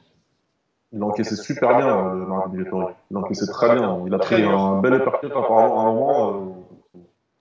Ah ouais, il y en a, il y en Euh, a ça qui seraient, ça il y a des mecs qui seraient tombés. hein. Ah, clairement. Donc, euh, c'était un deuxième bon combat qui était pas mal euh, riche euh, d'enseignements. Bon, du coup, pour, des, pour pas mal de gens, c'était de dire que en fait, euh, Israël, c'est que de la hype et qu'il est pas si fort que ça. Moi, je dirais juste à ces gens, attendons. On va voir ce qui se passe euh, dans le troisième combat. Il est toujours en train d'apprendre son taf, même s'il avait 11 victoires en rentrant à l'UFC, c'était euh, contre des adversaires un petit peu de second calibre, voire des, Ouais, des- c'était pas mal pour, tout euh, ça, donc des mecs qui étaient un petit peu, qui sont en fin de carrière. Donc il apprend son métier. C'est quelqu'un qui a une grosse hype derrière lui, donc ça, ça met toujours un petit peu de pression. Ah ouais, et puis ça fait à peine Euh, un an qu'il euh. est, euh, qu'il est à plein temps. Qu'il est à donc, plein euh, temps en MMA. Il était en kick avant et il était euh, top 3 mondial quoi. Bah oui. bah oui, En même temps, euh, en il- même temps il de arriver. ses débuts de carrière quoi. C'était, c'était un hobby le MMA pour lui. Exactement. Donc là, il arrive tranquille. Et, euh, c'est pas lui qui a cherché les comparaisons, c'est les gens du MMA qui ont tout de suite dit c'est le nouveau John Jones. Alors puis Parce il qu'il est grand et noir. Bah clairement, C'est génial. clairement, parce qu'ils ont rien à voir. Donc, euh, ils ont rien à voir. donc, euh, Ils ont rien à voir, il y en a, bah ouais, euh, Adesanya il s'est boxé. J'attendais celle-là. Ah bah je suis forcé. Bisous Bah oui, à John oui. Jones, on espère qu'il reboxera un jour, qu'il recombattra un jour, ce serait sympa. Sinon, Moi, je euh, bien pour, euh, pour voir qu'est-ce qu'il va nous concocter comme autre fuck up. Je sais pas ce qu'il va inventer. Parce que, ah, mais puis il y a de la concurrence avec Connor là pour les cocaïnomanes. Euh. Bah, c'est pour ça, je veux qu'il revienne et qu'il leur montre. Ah ouais, il nous faut, il faut, faut, montrer qui est le patron là. Faut pas déconner, il y a, Badrari qui est revenu aussi, c'est-à-dire que le titre là il est plus jamais discuté. Ah ouais, non, c'est dur, hein, la, catégorie fuck up. Ah, on veut savoir qui remporte le titre. Eh, attends, hein. notre petit protégé, il a fait pas mal. On attend de voir. Lui, il a demandé à boxer en 2018. Dana, il était sur place, donc euh, j'imagine qu'il accédera à sa demande. Ouais, bah il a la hype. à mon avis, ils vont lui laisser. Il veut, il, veut, il, veut, il va vouloir rester actif. Et euh, je pense que vu la hype euh, qu'il a mise, en plus, il parle beaucoup. ils aiment bien ça. À mon avis, bah, ils vont lui mettre ses combats le plus possible. Il recombattra. Après, un tout petit point, on ramènera un tout petit point salaire. J'ai vu qu'il prenait 50, 50 KE pour venir. Ouais, et 50 euh, pour gagner. Euh, c'est pas mal. C'est pas mal, hein, c'est mieux qu'en kick. C'est beaucoup mieux que les bourses de kick, c'est une belle bourse pour l'UFC. Ah, pour le MMA, ouais, c'est une belle bourse, il a bien négocié. C'est une belle bourse qui me, fait, qui me laisse penser que le prochain combat. Euh, ouais, ils vont pas lui faire de cadeau par contre à ce prix-là. Ce, sera pas un cadeau, je pense que ce sera quelqu'un de classé. Bah, déjà, c'était pas un cadeau, hein, Vettori en deuxième. Il y, a, y, a des mecs qui y, a des mecs qui ont eu pire comme deuxième combat ça, va, ça va assez vite. Ça va assez vite. de toute façon, l'UFC, hein, ils ont l'habitude de dire on donne deux combats au début pour voir, et puis après, hop. On ah ouais, tu vas aller vite. Hein, ils directement. Veulent, ils veulent de l'investissement récupéré vite. Euh, donc on va voir ça. On va voir ça. Un petit peu impatient de voir hein, qu'est-ce qu'ils vont nous mettre comme autre combattant. Ouais, bah surtout qu'en plus, c'est un peu une catégorie, catégorie les, les moyens, genre de ça. Ouais, ouais, ouais je, trouve, je trouve la KT assez nulle, du coup ça fait beaucoup de bien qu'il y ait un combattant comme ça dedans. Ouais, c'est clair. Donc euh, voilà cette carte-là qui se terminait par euh, le main event qui était euh, une bagarre annoncée sur le papier entre deux bagarres, Dustin Poirier et Justin Gagey. Et une bagarre a été promise, une bagarre nous avons eu, bien sûr. Ah, Moi bah, j'ai regardé le combat hier en entier parce que je n'avais pas vu en entier. Bah écoute. Le massacre, quoi, c'est la guerre, mais. Bah, de toute façon, Geji, à chaque fois, hein, il a toujours fait ça il le fera toujours. Il a dit euh, que son but c'est de faire des combats comme ça euh, autant qu'il peut. Et puis, euh, ouais, c'est incroyable. Il faut profiter de ce gars-là tant qu'il dure parce que ça va pas durer longtemps encore avec, les, avec tous les coups qu'il prend. Il est, en train de il est en train de sacrifier sa santé pour donner des combats de ouf comme ça et je trouve ça admirable. C'est après, il y a des débuts qui nous disent oh, ben, on va donner le résultat quand même, euh, parler un petit peu de ce qui s'est passé. Ouais, ouais donc, euh... qui remporte le combat par TKO au quatrième round. Ouais, puis c'est un KO le truc, hein. c'est juste que euh, Geji c'est un mutant. La patate qu'il prend là. Complètement fou ce jeune-là. Mais après, oui, 3 rounds de, 3 rounds de guerre avec euh, Geji qui massacre les jambes de, de Poirier en low kick et euh, Poirier avec une meilleure anglaise qui le touche vraiment euh, dur à la tête. Euh, c'est, ils se sont mis des patates, mais ouais, une grosse guerre pendant trois rounds et puis euh, quatrième round, c'est une grosse gauche. je crois que le menton de Geji traverse à moitié son épaule. Ah, mais normalement, il aurait dû tomber inconscient. mais oui, non, et, et, il tombe pas, il est, il est, il est salement sonné, mais il recule juste un peu et il lui fait euh, viens avec les mains et puis bon finalement c'est fini parce que signes, genre viens viens je m'en fous. je m'en fous et c'est vraiment un cinglé quoi. Et eh ouais. il y a des gens qui disent que euh, il devrait euh, apprendre la défense tout ça et tout déjà les gars. Si ça devait se faire il l'aurait fait avant ça l'intéresse pas. Profitez arrêtez de faire les puristes à nous dire ah là là moi j'aime bien on parlait de Petrosian tout à l'heure moi j'adore les mecs hyper techniques les gens le savent quand je vois des Sangha et tout, des mecs comme ça. Mais si vous voulez faire les puristes et les pétus à dire que vous allez vous appréciez pas quand un mec il fait une guerre comme ça, fermez vos gueules. Quoi. Allez regarder exactement, exactement. Exactement, moi perso j'apprécie le truc tel qu'il est, il veut combattre comme ça, c'est lui qui le choisit en combat, en, interview d'après combat, il le redit encore, il dit écoutez moi j'ai ce combat, euh, vous avez vu comment c'était la bombe, comment vous avez kiffé, voilà, c'est comme ça que j'ai envie de combattre. Euh, je suis un lutteur de très haut niveau, mais c'est parce que j'ai envie de montrer. J'ai envie de, j'ai envie de me bagarrer avec le mec. J'ai envie d'imposer ce style-là. Et, euh, et qu'on se souvienne de moi pour ça. Donc écoute, euh, Justin, euh, merci. Désolé pour tes neurones, mais merci. Mais ouais, non, mais. Et, mais puis après, il est conscient que. Il est conscient que ça durera pas toujours, quoi. il a dit qu'il en restait 5 à peu près de combats, là. Il en a 20. Il a dit, Il a dit qu'il en restait 5. J'espère qu'il s'y tiendra parce que parce que autant, autant j'adore le voir boxer, mais de toute façon, euh, d'ici là, à mon avis, il va commencer à perdre son menton parce qu'il prend juste trop de coups et il faut après. Moi, je pense qu'il faut apprécier ce gars-là tant, tant que ça tient et puis ça commence à plus tenir beaucoup parce que ça fait deux KO de suite, mais euh, deux KO de suite qu'il prend. Mais euh, il a encore le niveau pour, euh, pour, pour, boxer, c'est pas encore. Mais ouais, il fait des guerres et euh, il faut apprécier ça, quoi. C'est, le combattant le plus. Avec Takeru, je pense que c'est le mec qui kiffe le plus se battre de la planète euh, actif en ce moment et euh, il faut apprécier ça, quoi. Dès le départ, en premier round, au bout de, 35 secondes, il, prend un, méga direct plein de poids et il tape un gros sourire et il s'en Ah, il a un menton en acier, même s'il se fait mettre KO, le, ce que ça prend. Mais tu vois au deuxième round que quand. Parce qu'il travaille très fort en low kick, tu sens qu'au deuxième round, Poirier, il a. il, essaie de lui mettre, je crois que c'est deuxième, ou troisième round, il essaie de lui mettre un gros combo qui finit avec un crochet où il met, il met toute, son, toute sa, son énergie euh, de Sin Poirier. Tu, sens, qu'il a commence à avoir mal à la jambe et qu'il se dit putain merde, faut que je le finisse vite parce que sinon euh, je vais finir en fauteuil roulant. Ouais, euh, Une guerre magnifique. J'espère que. C'était magnifique, cette guerre. Ouais. C'est tout ce qu'on aime en MMA, c'est une vraie bagarre. Magnifique. Donc ça c'était pour la carte de la semaine dernière et il y a eu euh, une carte euh, hier. Ouais. Hier on a eu une petite carte donc euh, ça a donné comme combat principal et comme combat comme le common, on va commencer par le common event. Ouais. Donc le principal de son retour. Ouais, après juste un mois euh, après cette famille, cette de KO, il y a des gens qui pensaient que c'était pas pas très pas très malin, mais bon, on a vu que c'était pas tellement un problème. Ouais, non, non, non, non, non. Bah, écoute, il rencontrait Cub Swanson, euh, donc c'était une revanche. Ouais. Et euh, Edgar, bah, il s'est mis largement au-dessus. Bah ouais, il y a 4 ans, ils se sont boxés, ouais, c'est ça, c'était il y a 3 ou 4 ans qu'ils font le premier combat. Premier combat, euh, Edgar euh, l'amène au sol tout le temps, il lui met une misère, il l'a, il l'a violé au sol. Hein. c'est pas correct, mais on est désolé. mais ouais, il l'a massacré au sol, il l'a, il l'a amené au sol et puis il le soumet genre à 4,59 du dernier round pour bien dire. Ah, euh, déjà je t'ai mis ta branlée pendant 25 minutes, mais en plus tu finis pas le combat, tu vas même pas entendre la, la, cloche. Bonne chance et il l'étrangle. Ah, il l'a massacré et là cette fois il a décidé, il fait ouais la dernière fois je t'ai je t'ai massacré en grappling, euh, cette fois on va, faire du kick. Et il lui met une leçon de kickboxing. Il met une grosse de kickboxing. Euh, franchement, euh, autant Francky il était super fort, il n'y a pas de souci. De toute façon, c'est un mec qui sera toujours dangereux. Autant que là, je sais pas ce qu'il avait, il avait mis gastro, j'en sais rien, je sais pas, mais.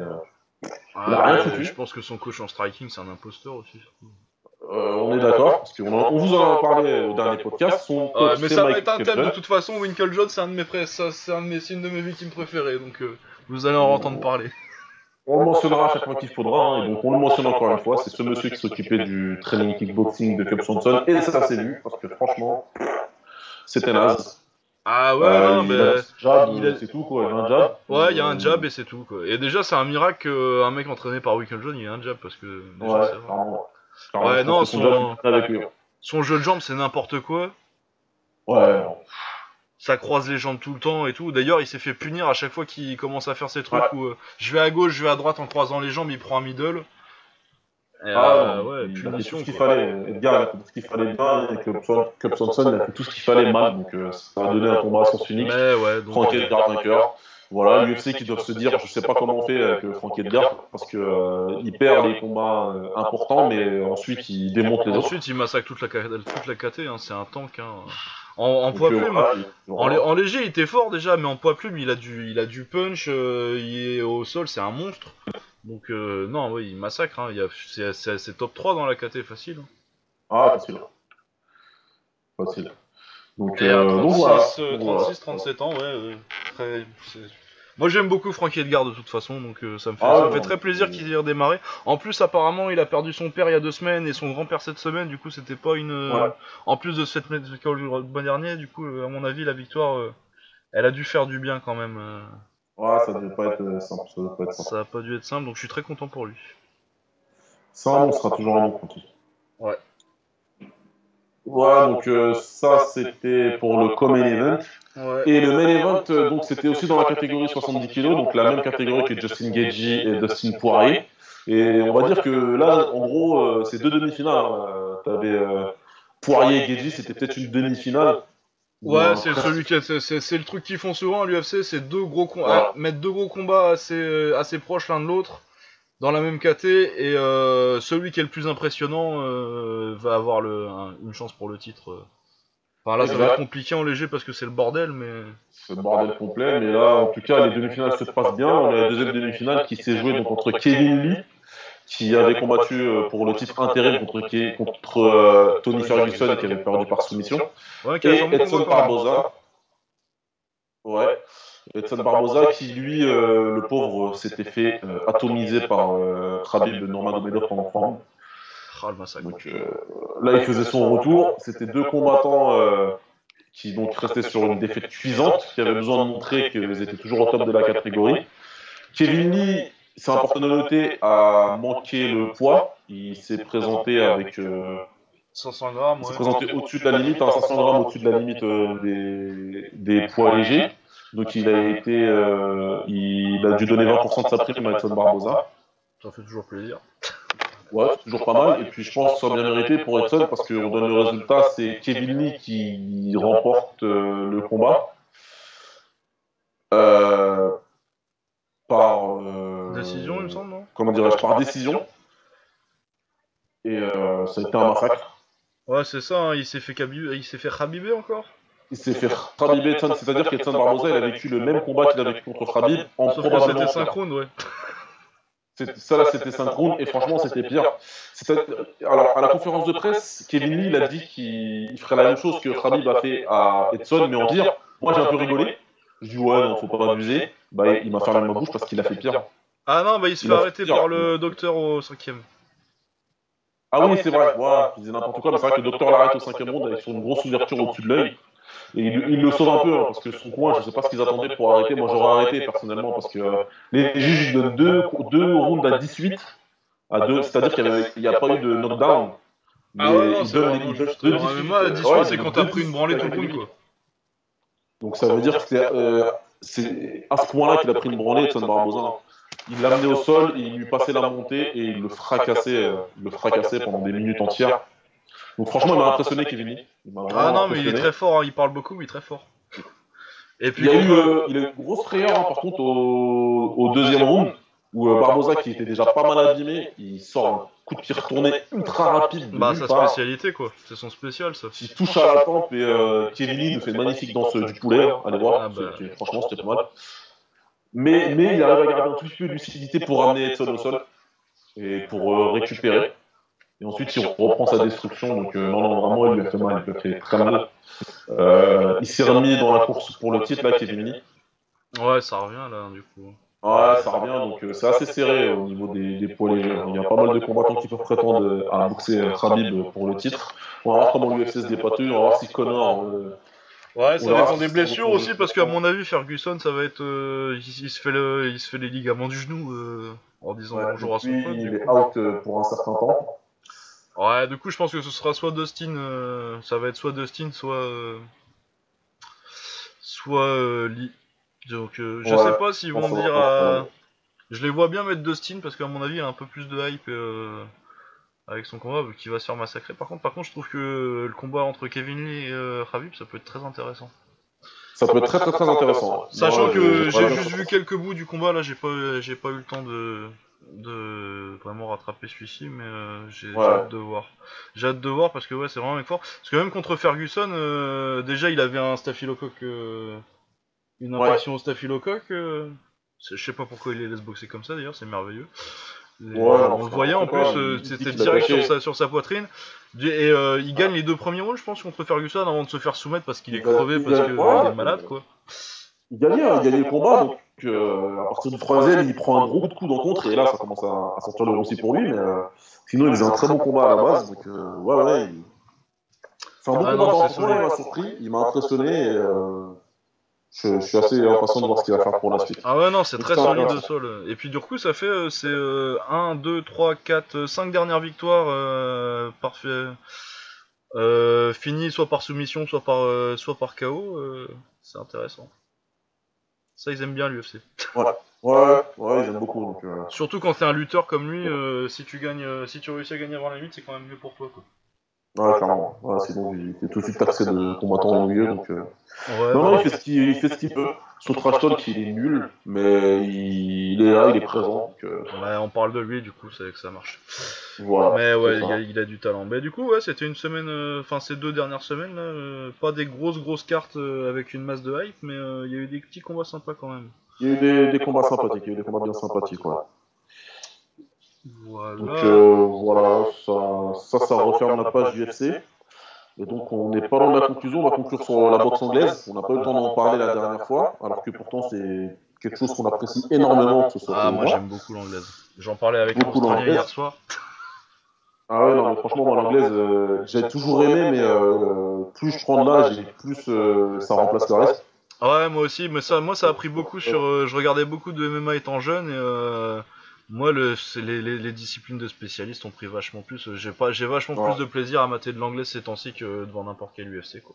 On est d'accord. Hein. Franchement, moi, j'adore toutes les cartes. Et puis même en termes de pratique, moi, je fais beaucoup plus d'anglais maintenant que de tactique. Et c'est quelque chose que j'aime beaucoup. Et, euh, et là, là, on était sérieux parce qu'on a un week-end à 4 combats. Ouais, combats, j'ai rien vu. Euh, du coup, ça va être mal. Ouais. ouais, ça va être un petit résumé rapide. On va pas, on va pas rentrer trop dans les détails, mais il y avait certains noms qui combattaient. On va commencer par le retour d'Amir Khan l'anglais ouais, d'origine pakistanaise, hein, qui n'avait pas combattu depuis deux ans, et qui faisait son grand retour contre Phil Logreco, qui est un petit no-name, qui est un petit name. Ah bah c'est un retour. Euh, ouais, c'est un mec un tout petit peu, un peu connu dans le milieu, mais on savait que Khan devrait gagner. Et gagner, il a fait, puisqu'il a gagné en 39 secondes. Voilà, hein, au bout de 25 secondes, il y a une grosse droite qui, qui passe.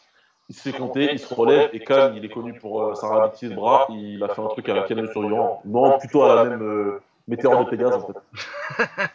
ouais, je suis en train ah, de regarder là. Euh, une dizaine de coups à peu près, je sais même pas ce qu'il a touché, je crois que c'est un uppercut. Bah, on va te dire Et ça là, tout de suite. ils sont pour le compte. Hein. Ouais, Loveco il prend un petit. Ah merde, excusez-moi.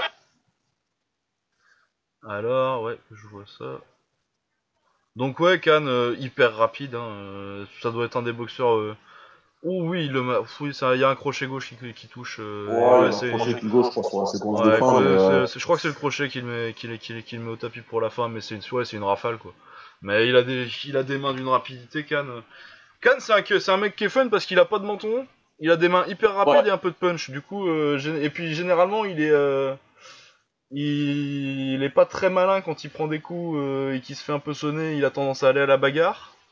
Ce qui fait qu'il prend des KO, mais généralement c'est quand même assez fun. Moi, moi j'aime bien Khan, il se, fait un peu tailler partout. Ah, il est très arrogant. Moi, le euh, il fait toujours des bons combats, et puis surtout, il, passez-moi l'expression, mais il a des sacrés balles parce qu'il en a rien à foutre. Il va, il va ah ouais, il s'en fout, hein. il a été boxé Canelo. Euh...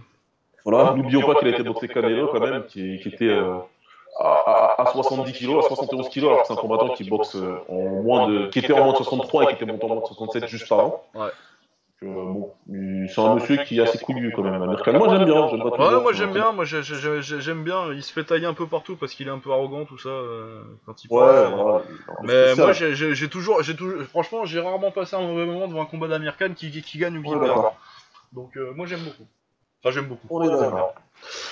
Donc il revient bien sur le devant de la scène. Il y avait un autre combattant anglais très connu. Ils ont une rivalité tous les deux ensemble. C'est Kel Brook qui est monté sur le ring à la fin. Donc ah, ils en ouais, parlent un petit peu. Khan, euh, ouais, a dit qu'il veut le boxer, donc euh, bon, c'est la même histoire depuis quelques années maintenant. On espère que ça se fera. Bah là, on verra, à mon avis, ça peut se faire parce que Brooke, il est plus depuis qu'il a perdu contre Spence là. Euh... Très, beau, très bon combattant ah, Spence. Junior d'ailleurs, Errol Spence Junior, si vous connaissez pas, euh, c'est ah, très très fort en welter. Et ouais, je pense que s'ils peuvent se boxer, moi ça m'intéresse bien de voir un petit combat pour, euh, pour s'affronter pour les joyaux de la couronne. Ils ah ouais, ça, Manchester. Gros ou, euh, ils rempliront un stade. Donc ils vont faire un stade et, euh, ça, et puis euh, au niveau de au niveau de la hype, oui, ça va remplir un stade et puis euh, sur le ring, à mon avis, ça peut être très fun. Ouais, clairement, clairement. Donc euh, ça se fera, ça se fera. On a l'impression de voir ça. À suivre. Alors, qu'est-ce qu'on avait d'autre d'intéressant On avait l'ancien protégé de Floyd Mayweather qui s'appelle Gervonta Davis, qui est un petit combattant super intéressant. Ouais, il est talentueux. Hein. Il part un peu en couille ces temps-ci, apparemment. Mais... Ouais, mais là, il s'est repris, ils ont changé d'entraîneur. Alors, lui et Adrien Bronner, dont on parle un petit peu tout à l'heure lui aussi, ils ont changé, ils ont pris le même entraîneur, un mec euh, qui est super euh, sérieux et qui les un petit peu sur le droit chemin. En tout cas, pour Gervonta, ça s'est vu, parce que ça donne victoire par KO au troisième round. Il a laminé le corps de son adversaire. Hein. il détestait son, foie et ses intestins et tout, donc il a décidé de lui enlever son corps en fait. Et ça a été pas mal, ça a été pas mal ce qu'il a fait. Donc si vous pouvez aller voir Jérôme Davis, allez voir, c'est intéressant. Du coup, dans la même soirée, c'était contre Cuellar, contre le ah, oui, rappelle. Exact. Et ensuite, tu avais aussi son pote, euh, Davis, qui est Adrien Bronner, le problème. Le problème. ouais, c'est un problème. Surtout pour lui. surtout pour lui-même.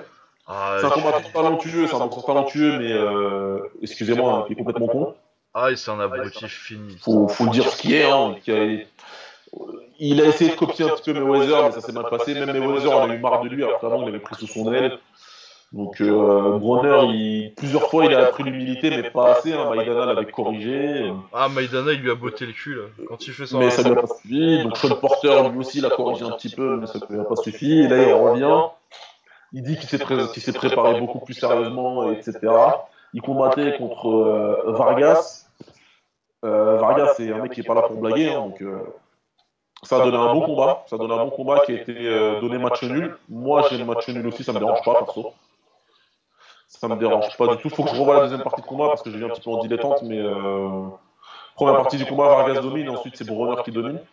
Donc euh, non, non, ça va, c'était un bon combat. C'est vrai qu'il est revenu à un meilleur niveau que ce qu'il a montré un petit peu avant, mais euh, je pense qu'il ira pas plus haut que ça, Bronner. Hein. Ah non, mais Bronner, de toute façon, ça fait 3-4 ans. De toute façon, depuis que, depuis que Maidana lui a botté le cul, c'est quand même plus ou moins. Il quand il bat Granados, là, 18, 4, 18, 18 victoires, 4, 4 défaites euh, de nul euh, par décision partagée.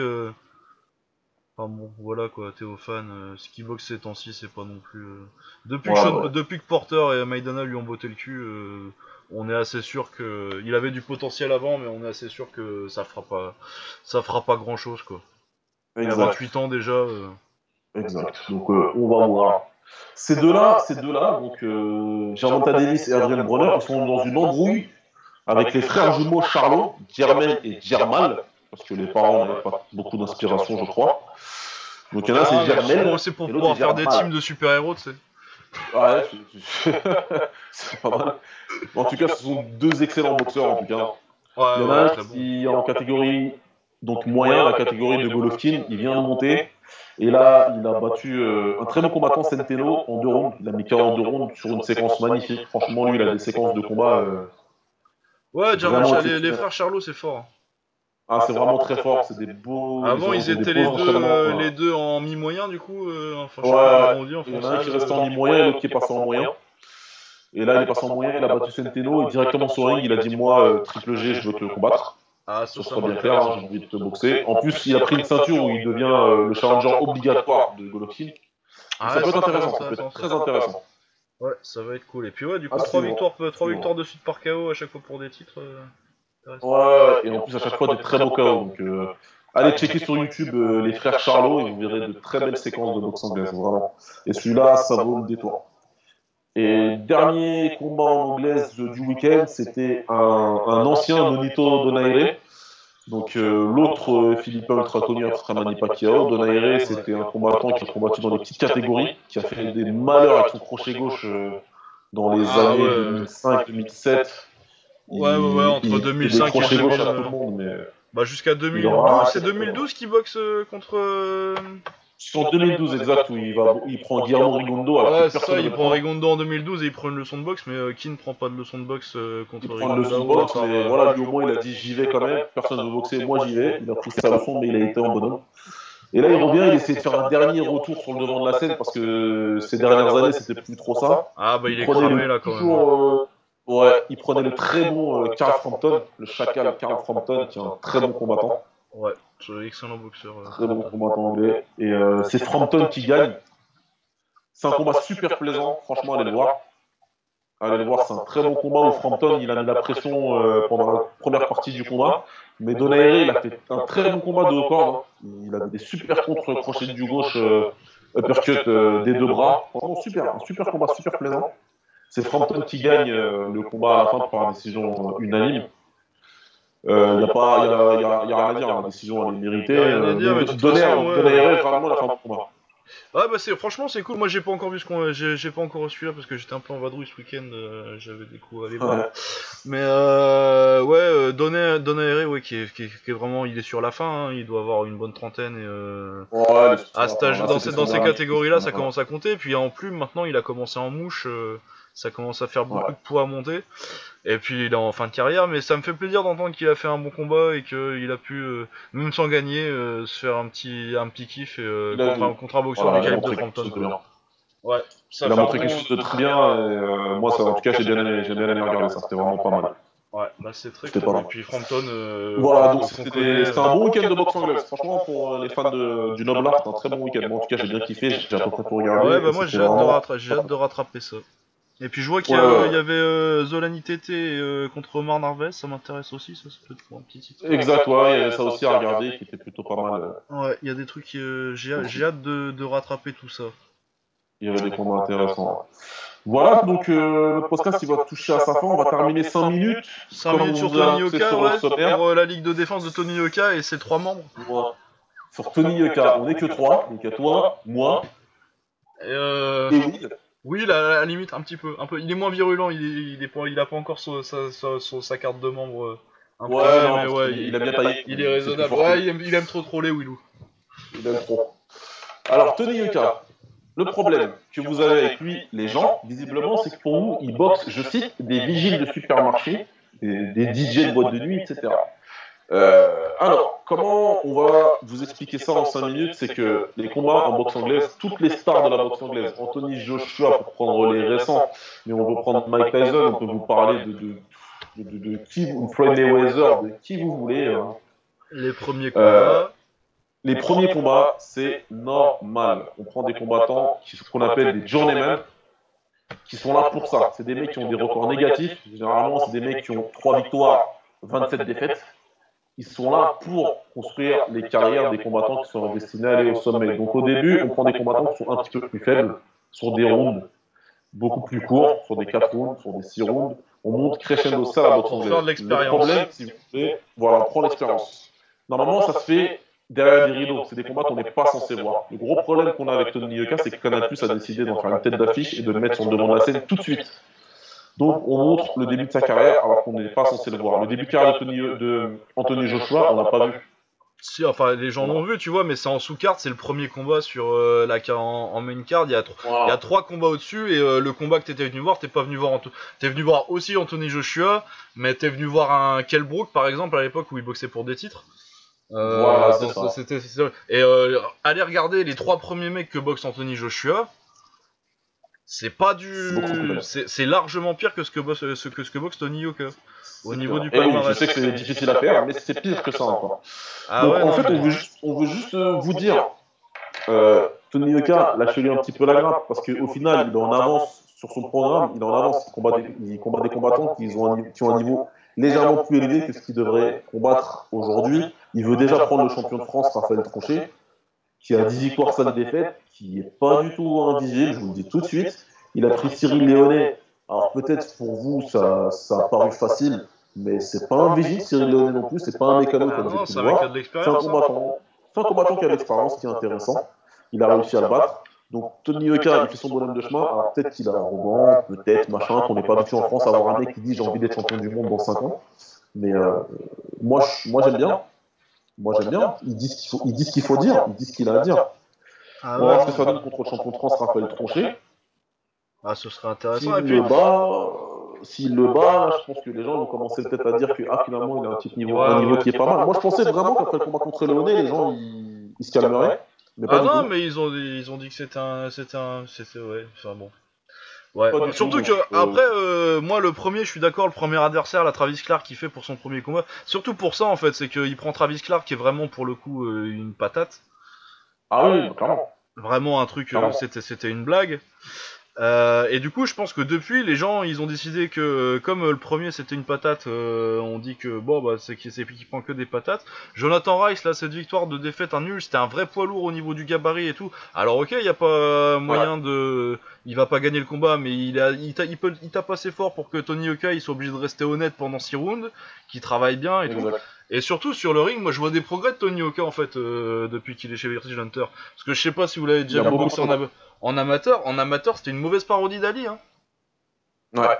Clairement. Euh, des trucs, euh, je, je, vais j'avais, je vais rester à distance et je vais essayer de faire le petit Ali Shuffle là, danser au bord du ring. Maintenant, quand vous le voyez boxer contre Léonet là, il boxe sur son job aussi, mais il est bien planté au sol, il met la pression et il essaie de développer une boxe qui ressemble à ce que t'attends d'un mec qui est entraîné par Virgil Hunter. Du coup, moi je trouve ça très intéressant ce qu'il fait Yoka. Alors qu'à la base, au JO, moi j'y croyais pas trop. Moi, pour moi, au JO, il devait, partir, devait partir avec une médaille de bronze. Et euh, je croyais pas trop à son succès dans les pros. Et euh, franchement, moi, ses adversaires, là, je trouve ça respectable. Et puis, euh, je trouve qu'au niveau boxe, il fait des trucs. C'est meilleur que ce que je, que ce que je m'attendais à voir. Du coup, arrête, lâchez un peu la grappe à Tony Yoka et laissez-le bosser, quoi. Après, je comprends que. c'est ça, c'est de vous dire un petit peu la grave. Ouais. Après, je comprends que le personnage est pas forcément euh, un super communicant et que euh, ces histoires de business, euh, de rendez-vous business avec des hôtels de l'air dans des dans des hôtels puissent le rendre pas trop sympathique au public. Quoi. oui, pas de problème, ça aussi on peut comprendre. mais après, moi je suis un consommateur de sport. Et c'est le sport qui m'intéresse. Ah ouais, ça je m'en fous, mais euh, pugilistiquement, il n'y a aucune raison de critiquer Yoka à ce stade de sa carrière. Après, ça devrait pas être euh, des combats vedettes. Euh, mais ça, c'est la faute de Canal Plus. Et Yoka, qu'est-ce que vous voulez qu'il fasse? On lui propose 200 000 euros pour boxer, pour boxer en carte principale, il va pas refuser. Hein. Merci. Lui, il prend l'argent qu'il a à prendre et euh, il fait ce qu'il a à faire pour lui et pour sa famille. Bah ouais, non, moi je pense euh, qu'il aurait dû partir. Euh, pour son développement, je pense qu'il serait parti. Il aurait dû partir au States et aller faire 10 combats contre des patates dont personne n'aurait entendu parler. C'est ce que j'avais dit direct. C'est ce que j'avais dit direct, moi. Il aurait dû arriver en France en étant 10 victoires, 0 défaites. Personne n'aurait été regardé contre qui il a eu ces 10 victoires, 0 défaites. Ouais, les gens ils auraient regardé le highlight le lendemain, ils auraient vu le chaos et puis voilà quoi. Bah voilà. Parce que regardez euh, Sissoko qui boxe, euh, qui a médaille de bronze euh, et qui boxe sur toutes ses cartes aussi. Il boxe pas tellement bien comme adversaire. Même ça se voit, je crois qu'il a boxé des pires. Hein.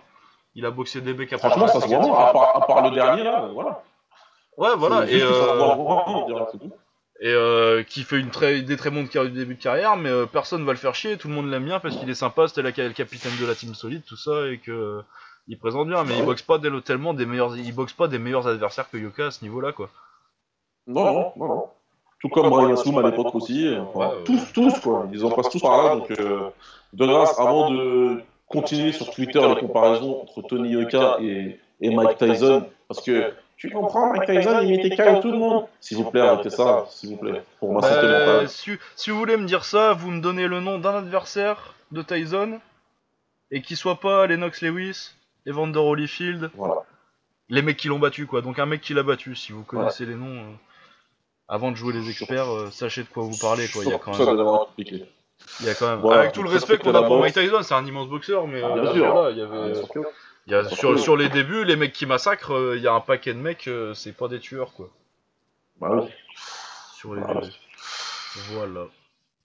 Donc euh, voilà, on voulait en parler un petit peu quand même parce que c'est important. On verra pour le prochain combat. Euh, tous les sujets Tony Yoka reviendra sûrement sur la table, mais là on voulait quand même faire un tout petit point là-dessus parce qu'il euh, y a quand même de l'abus. Ouais. Il y a quand même un peu d'abus. Ça crache trop sur lui.